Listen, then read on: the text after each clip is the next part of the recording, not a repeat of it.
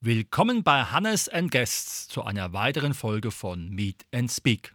Unser heutiges Thema. Von wegen, sie hat einen Vogel und dazu begrüße ich ganz herzlich Falknerin Jana. Hallöchen.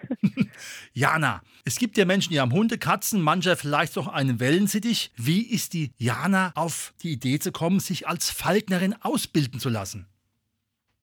Äh, ja, das war wie folgt. Ähm, ich habe erstmal einen Jagdschein gemacht und wusste gar nicht, dass es ähm, die Jagd mit Greifvögeln, dass es sowas gibt am Anfang. Und irgendwann mal habe ich gesagt, ja gut, zwei oder drei Jahre später habe ich dann den Feignerschein gemacht, einfach nur um zu wissen, warum können Vögel fliegen, was ist die Anatomie dahinter und alles, was dazugehört. Äh, und ich finde es halt einfach sehr interessant und majestätisch, wenn ich in der Wildnis oder im Wald oder egal wo ich bin, einen Greifvogel fliegen sehe finde ich sehr interessant und ich wollte einfach mehr darüber wissen.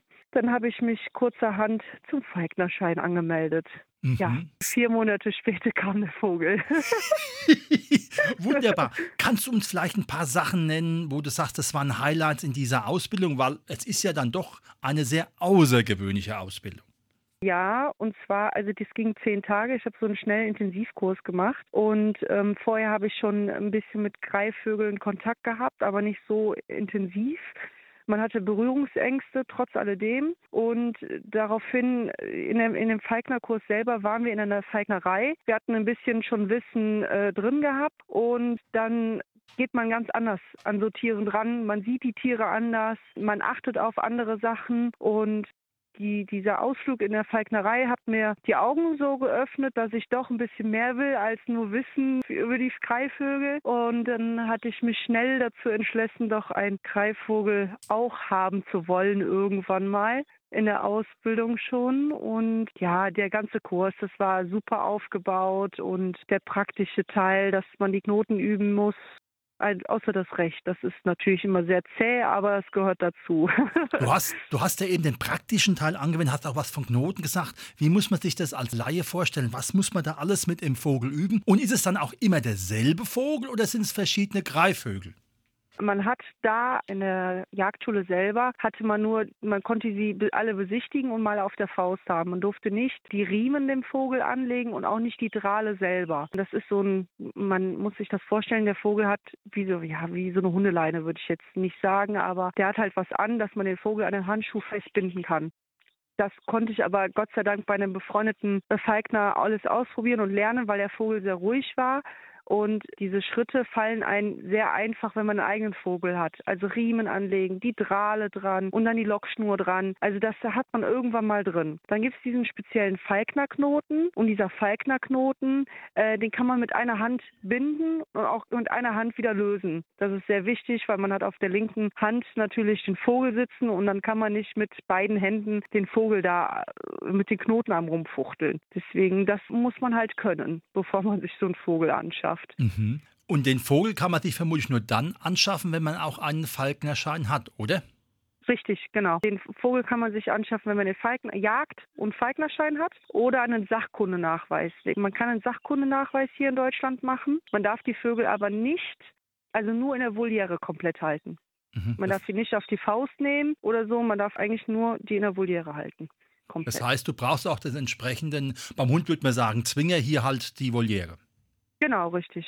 Genau. Jetzt hast du ja schon erzählt, du jagst, du hast den Jagdschein, du hast auch einen Jagdhund. Wie wird ein Vogel, ein Greifvogel für die Jagd sinnvoll eingesetzt? Und natürlich ist auch eine spannende Frage. Beim Jagdhund, da hat man ja so ein Bonding. Das hat man auch beim normalen Hund, wenn man nach Hause kommt, dass er sich in der Regel freut. Gibt es da auch irgendwelche Dinge, wo man den Vogel für sich fassbar macht und auch so ein Bonding ein, ja, so ein Bonding bekommt dazu? Wie muss man sich das vorstellen?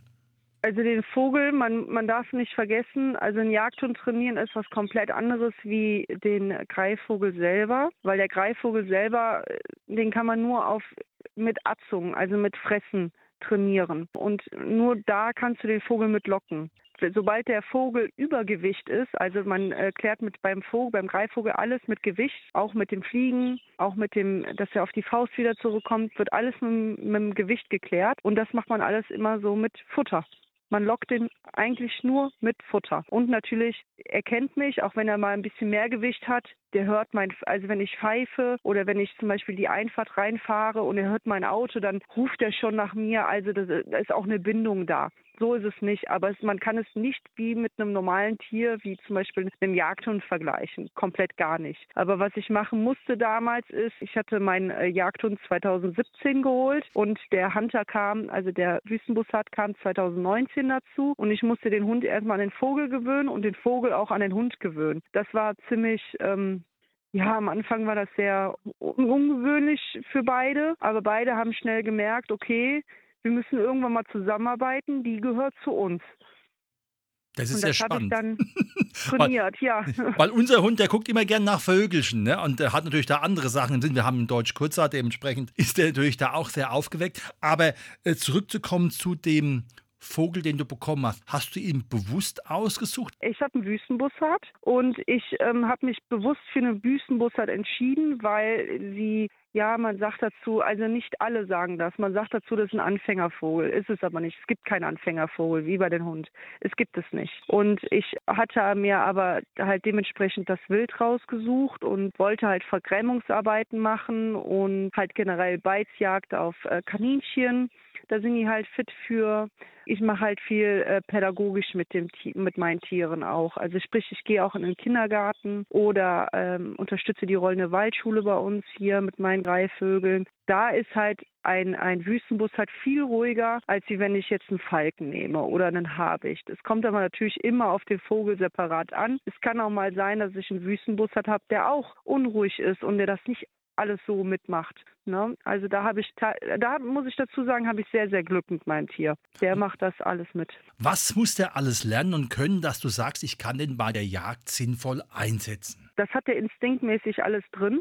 Man kann es trainieren, dass er dann halt auf, ja, ich sag jetzt mal Tauben oder Krähen speziell drauf geht mit so einem Balk, nennt sich das.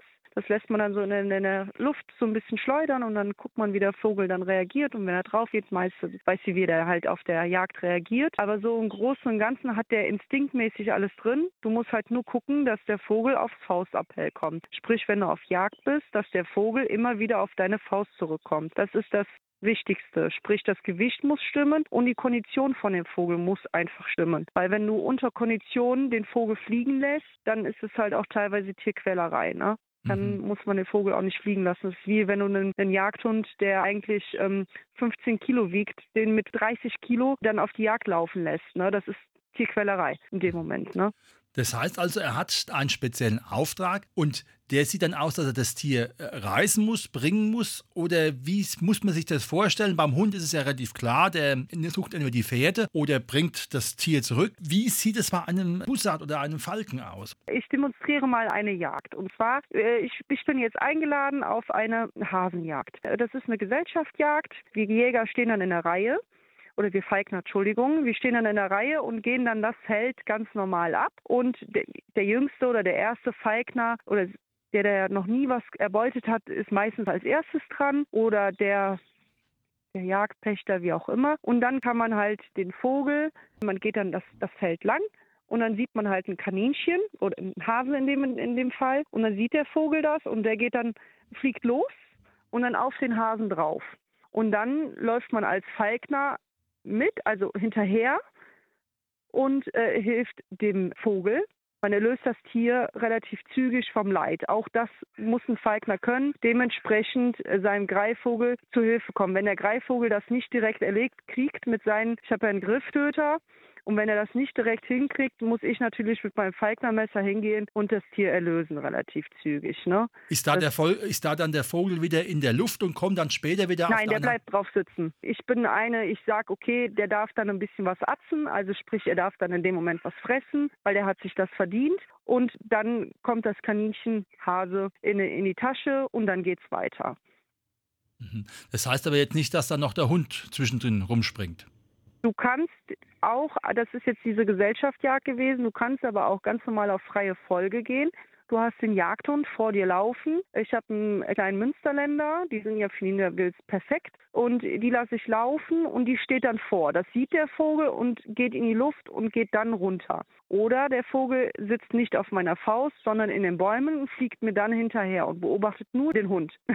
Wenn der Hund dann vorsteht, weiß der Hunter, alles klar, da ist was, da gehe ich drauf.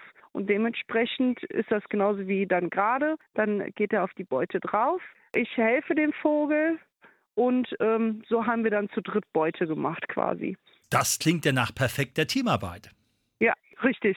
Diese Zusammenarbeit zwischen äh, Greifvogel, einem Jagdhund und dem Falkner, das ist ein unbeschreibliches Gefühl. Also, dass, dass man das auch so alles trainieren kann, dass, dass der Hund nicht auf den Vogel geht, dass der Vogel nicht irgendwie auf den Hund geht oder so, das ist schon ein sehr schönes Gefühl. Und beide gucken dich so an und von wegen, wir haben es jetzt hier geschafft, ne? Schon sehr schön. Das kann ich mir gut vorstellen. Danach geht er ja vermutlich erstmal wieder in die Luft, weil du dich ja um das erlegte Tier kümmerst gibt es dann wieder ein Zeichen, wo er dann wieder auf deinen Arm zurückfliegt? Weil der ist ja nicht jetzt nicht nur unbedingt innerhalb von 500 Meter, wo der dann rumfliegt, oder? Doch, der ist immer bei mir im Umkreis. Der fliegt auch nicht weit weg. Das ist so typisch Bussard. Die bleiben auch immer in der Nähe. Und Zeichen, ich hole ihm was zum Atzen raus. Also ich sorge natürlich dafür, wenn er was erlegt hat, dass er sich jetzt nicht voll atzt. Das erkennt man vorne am Kopf. Ähm, das ist genau unter dem Schnabel, dass dann halt sich so eine Beule bildet. Und ich sehe, da ist eine dicke Beule, weil da kommt vom Greifvogel halt die Atzung rein, also das Fressen. Und wenn das halt voll ist, dann lasse ich ihn auch nicht mehr fliegen, weil dann kann ich ihn drei Tage auch auf dem Baum sitzen lassen. Das reicht nicht. Der kommt drei Tage dann damit aus. Und, also er muss äh, also immer ein bisschen Hunger haben, damit er wiederkommt. Richtig, genau. Genau, so. Jetzt weiß ich noch aus dem Bio-Unterricht, dass diese Greifvögel ja oft so eine Art Rüttelbewegung machen und in der Luft stehen bleiben, weil sie da die Beute sehen. Ist es dann für dich auch ein Markierungszeichen oder ist es nur arttypisch, um dann zuzustoßen? Das ist äh, so das typische Verhalten eines Turmfalkes wenn der was gefunden hat, dass er in der, in der, Luft rüttelt und guckt dann, ob das jetzt wirklich das ist, um dann in den Sturzflug zu gehen. Das, der Wüstenbus hat, macht das nicht. Mhm. Gar nicht. Jetzt wissen wir auch, dass es in der Wüste mit den Scheiß, dass sie ja diese Tierart äußerst pflegen. Ist es dann auch so, dass es da Wettbewerbe gibt oder bleibt es ja. eigentlich nur bei, ja, und wie sehen dann Wettbewerbe aus? also in Dubai ist es halt wirklich so, da hat so ein Scheich halt mal eben weiß es nicht, so 50 bis 100 oder 200 Tiere. So, aber da kostet auch ein Tier einfach mal 18.000, ne?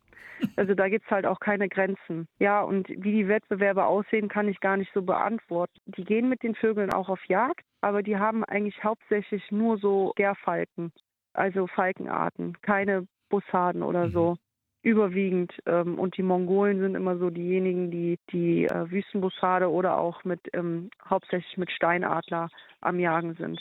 Mhm. Genau. Wenn man jetzt sagt, das ist eine spannende Sache, wo und wie kann man die Jana finden, wenn man da eine Auskunft haben möchte? Vor allen Dingen ist es natürlich fantastisch, dass du auch im pädagogischen Bereich arbeitest.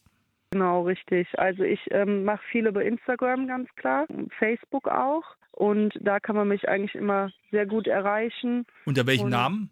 Äh, Handrissianer bei Instagram und bei Facebook heiße ich Janina Hieserich. Zeignerei bei Janina Hieserich, genau. Sehr schön. Das war heute unsere Sendung. Von wegen, sie hat einen Vogel. Wunderbare Einblicke, wie Mensch und Tier zusammenarbeiten können. Ganz herzlichen Dank, Falkerin Jana, und weiterhin viel Erfolg und Freude mit dem Vogel. ja, danke schön.